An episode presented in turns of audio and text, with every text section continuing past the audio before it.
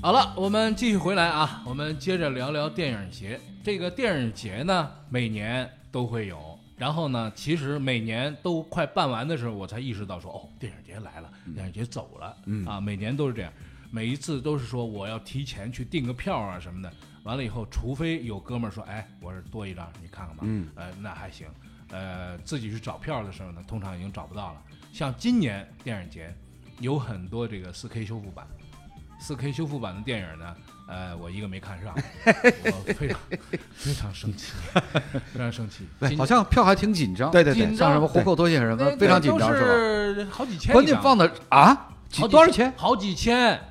好几千黄牛票，好几千看一场电影啊？看一场什么电影那么值钱？是海上花呀。我一个哥们儿跟我说，好几千啊！对呀、跟我说，哎，我有明儿必要吗我明儿看海上花。哎呀，你有几张票？我有两张票，两张票你给我一张。我说啊不他就说不几是千块钱看一不场是电影啊我的票，是别人请我看。我说那你多说这个，他说人家是买黄牛票买的。我说黄牛票多少钱？黄牛票好几千一张，好几千呀、我说你这个朋友也是大现方在。中国电影这都跟是不是也要限薪呢？哎，会不是 限薪，我限票价我跟对啊我跟你这说，太他贵什了么问题呢？他这电影都是它黄牛是吧不？是周期性的。他比如说嗯你一个电影放俩礼拜，那你几千就不对了。他这电影一共三场，嗯就放三场，那你这个票就就紧张了嘛，只只在一个电影院那放。嗯我也我也舍不得，也我也舍不得，一场电影花好几几千千，我舍不啊得。而且没这这个，这我们电影小时候都是八分钱不是这电坐影长你都条凳上看去过看的你都看过啊！对对对，都是吧修复的都嘛，修就复是修复电影。修复版，今年修复所版以，我就好，我就在家看碟片。哎你，这不 太好，你这这老看盗版，对你不对对对这你不太好。这个我说啊，今年的电影修复版啊，嗯还有很多大家是熟悉的，比如说九三年的《辛德勒的名单》，嗯，这个虽然说咱们在电视里这个也要修复啊，这也修复，对，因为他当时当时当时就是黑白的呀不，当时是胶转磁，啊胶转磁的胶转磁呢，你无论如何，你就算是用影片去拍胶转磁的技术是黑白的，对啊，它是黑白的呀。，但是现在是四 K 版，我觉得这个有点过了，因为为你知道《辛德勒的名单》这种这个片子，它本来的影调嗯，的处理是，颗粒斯化皮的尔伯格他就是颗粒是颗化粒的，化的，嗯哎它就是要用黑白的，要低沉的。嗯难道我要把它用四 K 的技术哎把它变得非常的光但是鲜、你非常的高你你亮，听我说啊有，什么必要？你听我说啊，现在就是这就是这个话题，为什么呀？像这种修复啊必须通过导演。那当然了，那肯定是、那么因为他有导演著作权呢说如果你要修复的话，要修复成什么样子？嗯啊你不想知道吗？这就是他为什么好几千一张呀。就是说，啊比如说你你想想，那个东西已经很瓷实了，已经画面、光感嗯对啊，都对，很已经瓷非实了常。好了。斯皮尔伯格说：“我再修复一版，你要不要看？我你不肯要定我不要看，你不要看，因为像是像这个《辛德勒名单》，你要看电影。《辛德勒名单》，你这个不是看画面的呀，这种嗯这个片子你根本都不是看画面的，对对吧？对对我我干嘛高清、四 K、两 K、一一零八零都无所谓嗯，这个是我完全是我个人感受对，对我完全是个人另外感受。一个也是这我最最要看的《海上花》，侯孝贤的《海上花》，这是一九九八年的电影，我对侯孝贤的电影实在喜欢不起来。不喜 欢。不喜欢叫有一个叫什么聂什么娘聂隐娘，聂隐娘啊对，哎呦不我是的妈呀！啊看海得上花跟看聂得隐我娘累还死不了。太啊一样，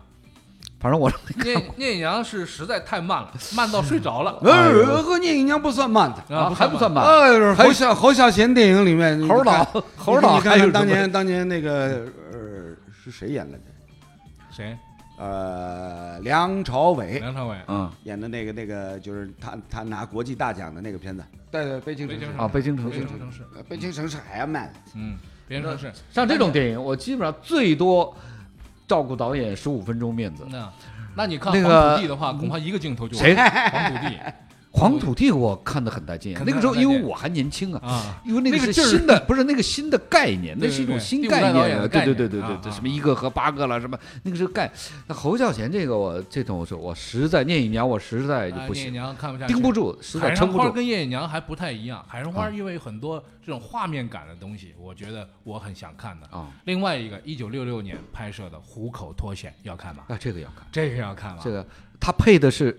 哎他原声，不是，他放的是法语原声法语法版语原，声。法语版那个我就打一个折扣，哎，会有几百会我还可以会有看，一个折扣，几千我就算哎了。 这个会有一个折扣。那本届电影节，嗯，其实在在在在目前社会上影响最大的，反而是一部体育体育影。电影，对，这今天说啊嗯啊那啊个啊！就就是为俄了罗斯说这个电俄影罗就斯是那什么体慕育尼电黑影绝杀杀慕慕尼尼绝黑杀慕尼黑啊，对对对对不是就对，是这个，我我还这没看两呢，周，我还真没我看我这两周朋友圈里面好多人好像是不是嗯都在都在这个都在宣扬啊嗯自己看了这部片子，嗯然后热血沸腾嗯。然后我当时就觉得，哎，这片子这片子有什么好热血沸腾的？嗯，因为这他故们事这故事你们不知道吗？都这故事他们很多人不知道啊。故事我不昨天故事问不知道倒不重要，就是类似的电影看的少，嗯你知道吧？老看《聂隐娘》去了，所以呢，看那看那个《绝杀慕尼黑》那会比较激动，你这知个道俄吗？罗斯电影呢有一个特点，它呢是跟这个前苏联电嗯影那条路来的，一脉相承也就对是对斯，那坦当尼然那条路来对的。对对。对对，那么它有很多现实主义，哎，它有很多的这个不同的这个做法。它俄罗斯电影用这个布莱希特，用这个建立效果用的也很多，所以俄罗斯电影呢，在很大程度上，如果你看惯了。那个威漫威的这个好莱坞这种类似的电影，你突然看俄罗斯电影，你会有一种嗯它的叙事手法怎么那么奇 怪？但其实俄罗斯一脉相承，它的叙事手法就是这样的。那么写这种有历史厚重感的这种题材呢，俄罗斯人写的比美国人要好。为什么美国人总要有一个“炫”字放在里面？俄罗斯人写这种东西呢，写的相对比较呃呃，我觉得不见得，不见不得，见得啊。不见得。嗯因为《绝杀慕尼黑》这个片子，它反映的故事，嗯，一九七二年慕尼黑奥运会男子篮球的决赛男篮决赛嘛，是吧嗯？苏美争霸，嗯最后的那个决赛的最后的三秒钟，是历史真实过程当中最后三秒钟打了三回，嗯是吧？整个当时的一九七二年的历史背景嗯。是什么啊，稍稍稍停。今天呢，因为说这个事件，很多的朋友啊都是八零后、九零后，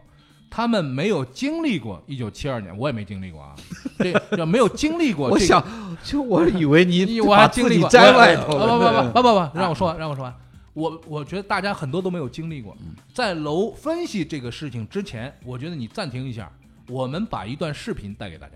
这段视频是什么呢？就是一九七二年男篮决赛。你现在看那个时候的男篮决赛，你会觉得说哇，这什么画面质量？但是这画面质量呢，就是当初这个比赛现场的这画面。你会发现当时的美国当时有电视直播了吗？有应电视该有有了，有应该电视电视有直播播了对你对看对看，你看 ABC 直播的，嗯你看看这个美国队嗯，多么粗糙，多么就是这个呃嗯幼稚啊！嗯以现在的角度上来说，你是一个 CBA 的教练都不会允许这种事情发生的，但是当时。在美国就发生了这样的事情，所以在美国人来看啊，就说他们不承认这场比赛的失那个时利。候那个时候也不是 NBA 球员，啊对对，不是当时一业九余七二年，美国业余队篮全都联嘛业余是全都是大学生球啊，员，业余篮联吗？那个大家知道那个 Doc Collins 啊、嗯 d o c Collins 就是在菲尔杰克逊之前芝加哥公牛队的主教练，对吧？就是这么一个人。对那么这场比赛其实从最后那两个球来看呢，还挺精彩。Doc Collins 摔地上，大家都不知道说这人能不能爬起来，就是摔死了。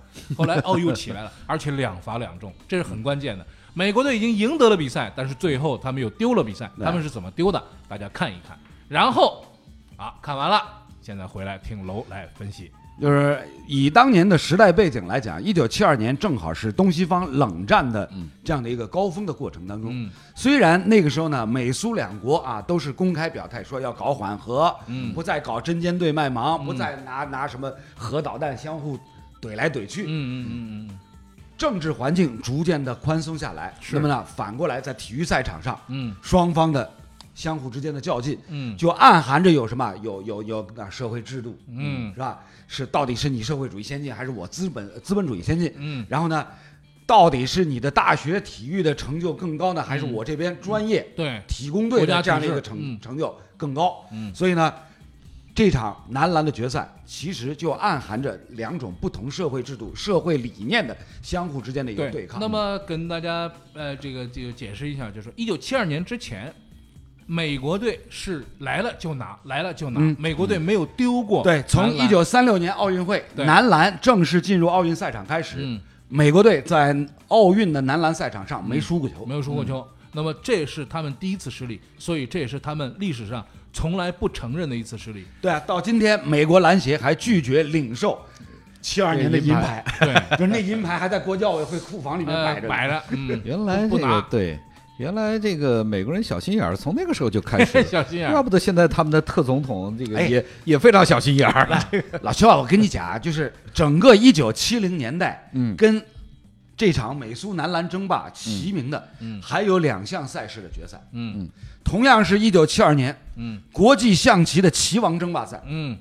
美国的天才鲍比·费舍尔嗯对上了当时的卫冕的棋王苏联的斯帕斯基，嗯哇！那一次的棋王争霸赛，在在全世界范围的影响力之大，一直到今天，嗯一直到今天，嗯就是鲍比·费舍尔作为天才的国际象棋的棋王，嗯，他在整个前苏联到现在的俄罗斯都有大量的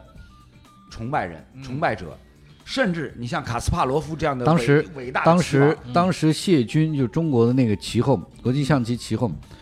他在我看到一次采访的时候，他就呃讲到过像费舍尔啊、卡斯帕罗夫这些球员，他说像他们这样的球员，因为他已经是棋后了，嗯他说。我下了这么多年棋，但是再去看那些棋手的棋的时候，我觉得这个时代遥不可及。对嗯他说像他们这样的球员，在棋里棋边手嗯嗯可以把自己的人生观、世界观下下到进棋去里。嗯对他说这个我嗯没办法，卡斯帕罗夫我是达达不到这个境界，嗯所以我也不是很懂。小时候也玩过国际象嗯棋，但我不知道你怎么在棋里边把你的世界观、人生观放进去，嗯老兄啊，就这个太神奇了。就是对吧卡斯帕罗夫，卡斯帕罗夫被公认为是国际象棋有史以来嗯实力最好的水平天才最好的最好的天才天才的棋王。对，最他自己接受采访的时候，他就说过，一九七二年，这个费舍尔跟斯帕斯基棋王争霸赛，那一年他九岁，嗯当时他看到这个费舍尔的棋，就觉得崇拜的五体投对地，嗯就是他自己说，就是在费舍尔的感召之下，他自己下定决心，直击要灵下魂，棋这个立棋志他可以立直志要做一个棋王。对，直击灵魂，哎，所以你想，就是嗯这个就比比较难体会了。对，跟跟这个刚刚说的七二年慕尼黑奥运会男篮决赛齐名的，就是七二年的棋王争霸赛。嗯然后呢，一九八零年嗯冬奥会嗯冰球的半决赛，嗯美国大学生球员为主嗯打败了前苏联。对那一场那一场冰球的半决赛也是跟刚刚提到的这两项赛事齐名，嗯是整个一九七零年代嗯反映什么东西方冷战背景之下相互之间两大国在体育赛场的对峙。嗯哎，后边说的那个棋王争霸赛，包括八零年冰球的半决赛，嗯美国人都拍的电影啊，对都拍过电影。对对，那么从这个意义上来说呢，体育电影啊，至于大家每一个人啊，它的意义呢，恐怕就不仅仅是一个故事，一个漫威的动画故事这么简单了。因为通常来讲呢，体育电影都得要有一个真实事嗯件为、对真实事件为为蓝图，对，然后再去拍这样一个东西。即使体育电影呢，我看了很多很多，呃，有一个给我留下印象最深的是美国的一个棒球电影，一个棒球电影。嗯这哥们儿是独臂，啊，这哥们儿就是自己演的。对，因为为什么呢？因为没法儿没法儿弄出一个一只手没有的、嗯嗯嗯啊，这这剁了也不行，是吧？而且他的那些棒球动作都是真实嗯发生的，大家知道吗？一个独臂的选手，他是一个外野手啊。那么外野手他得干嘛？他得接球啊！你想想啊，他把球，比如说他只有一只手，他戴着手套，咣当把球接住了，哎，完了，就扔不出去了嘛。他有一套非常系统化的一个动作，就是用手套接住这个球之后，他的那只手呢还有一个一个一呃一个一个断肢，嗯，这个半截儿断半半截截儿儿，他用这个断肢夹住自己的手套，然后这个时候夹脱手套的同时，球会从手套里掉出来，嗯然后他接住这个球，用同一只再传手出去再传出去。我、这个动作你看完之后，你会觉得说，哇，太了不起了！这样的东西一定得让它定格下来。，对，所以啊，在好莱坞的电影世界里面，嗯体育题材的影片嗯，是专门一个类型片，对，充满了励志，嗯充满了对人生的这样的一个一个一个精神的一种弘扬。是，正能量，咱按咱们话来讲就是正能量。嗯对，所以像刚刚一楠所提到的这种这个什么独臂的外野手啊，嗯甚至在这个呃 MLB 美国职棒大联盟里面，独臂的投手，嗯嗯都有好多，一只手都有好多。就是二十多年前，我们我们那个时候呃，就是用的大量的这个 ESPN 的节目、嗯 e s p n 节目里面有有有专门一个就是体育精彩集锦。嗯然后里面就就是精选了，当时是哪个队独臂主战投手，嗯投完九局， 嗯，投完九局，投完九局，啊你那得你用你简多少直球难以想象，是吧？ 他 把所有的劲儿都长到对那啊那条胳膊上就去，就对对 用球量，单场比赛单场比赛用球量突破一百二十，哇，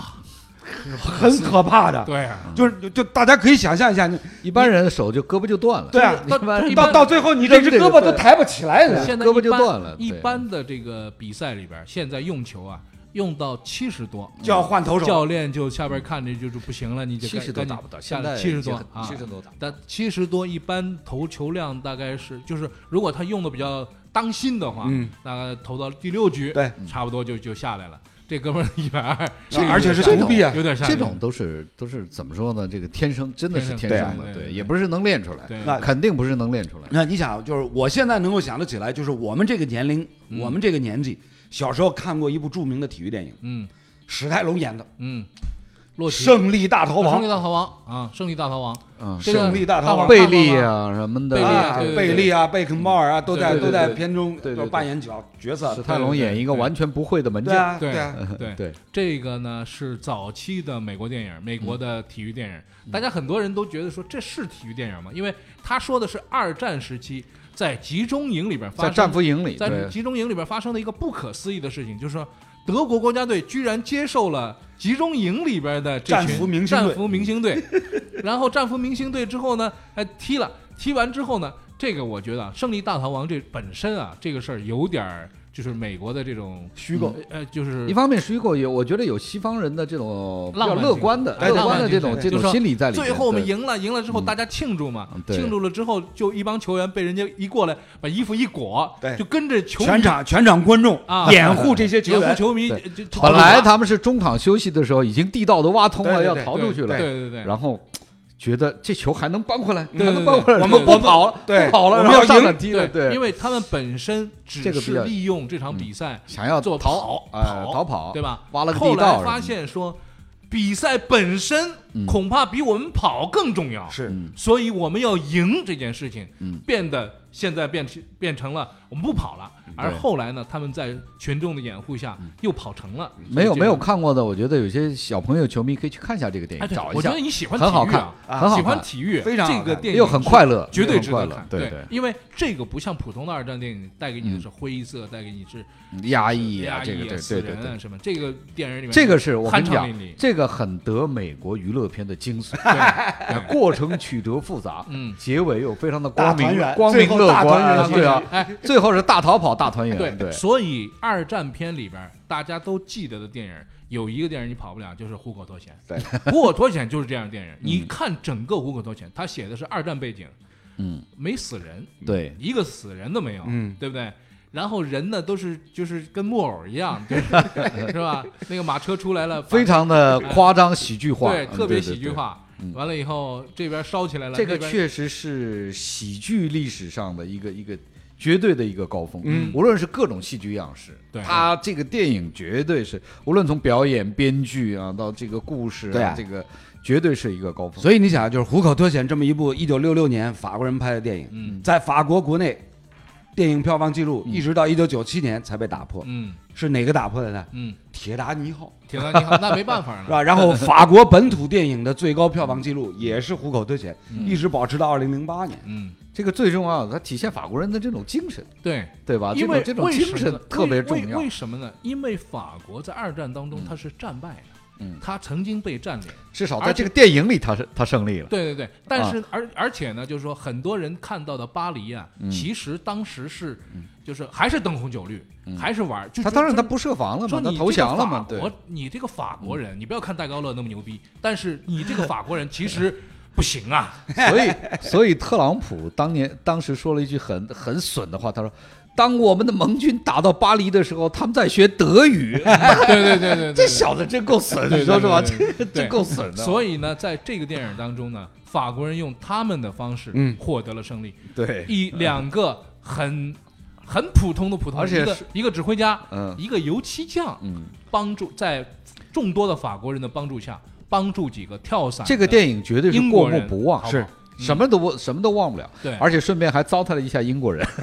英国人。英国 人对对对太英国了，太英国了！啊，这 他个的的这个英国英人国嗯跟法国之间呢，因为法语跟英语之间啊，它有这个呃有一个有一个谁是统治的这样一个问题。你一直包括到现在奥运会的开幕式上，嗯，用当地语言播一遍，用英语播一遍，一定还要用法语播一遍。嗯嗯其实这个是一个官方用语就，是工作语言，国教委会的工作哎语工作言。语言。那么法语当中跟英语当中的一些一些有趣的地方呢，在我们的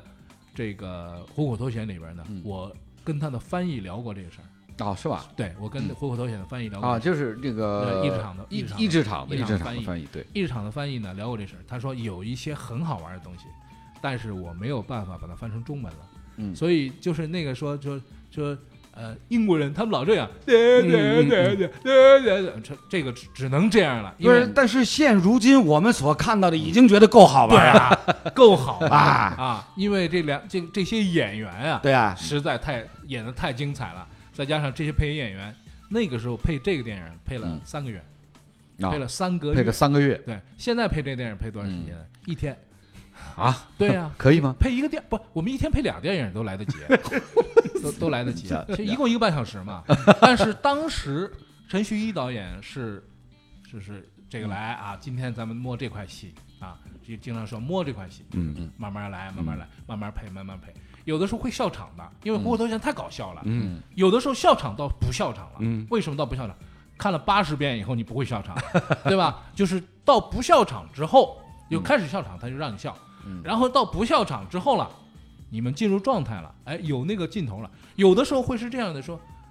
配了配了几十遍之后，甚至是副队。啊、这这个就是在在呃鉴定完之嗯后，哎说这地方我们好像还还有啊还不太对吧还有必要再改要一不改。改一改吧，哎，把整段戏改掉。嗯所以现在大家看到的这个《虎口夺险》是一个经典的这样一个桥段。是一种匠人精神的体现。对，里边每现在你们只用一天就配两部 片，现在是是是干活儿，这是江湖精神的体现现。在现在他们配的两部片是因为什么呢？因为那里边的演员是一二三四五六七八九十十一十二，是这样不。然后一男上去配一段乱七八糟的这个，一来上去就是吧是俩五啊，这个《虎口夺险》里边有一个有一个桥段儿，就是说，就是那个呃呃，路易德菲奈演的这个指挥家跟游击将被那个德军少校给抓住了。拉佛先生，不畏先先生，嗯真是幸幸会呀！啊，一枪毙了你，一枪毙了一你，枪毙了你，只要放量，只要放两枪就要了你们俩的命。这口是谁给的？这军服又谁给的？ 警察局长先生，我不是局长，我是少校。 少校先生，我是想拖时间， 不，我不是想拖时间， 我都说出来。十一月十五日，我和让皮尔少校有个 约会，其实他是亨利中士，他化名叫马歇尔。然后哎，哎行行行行行，这没完了。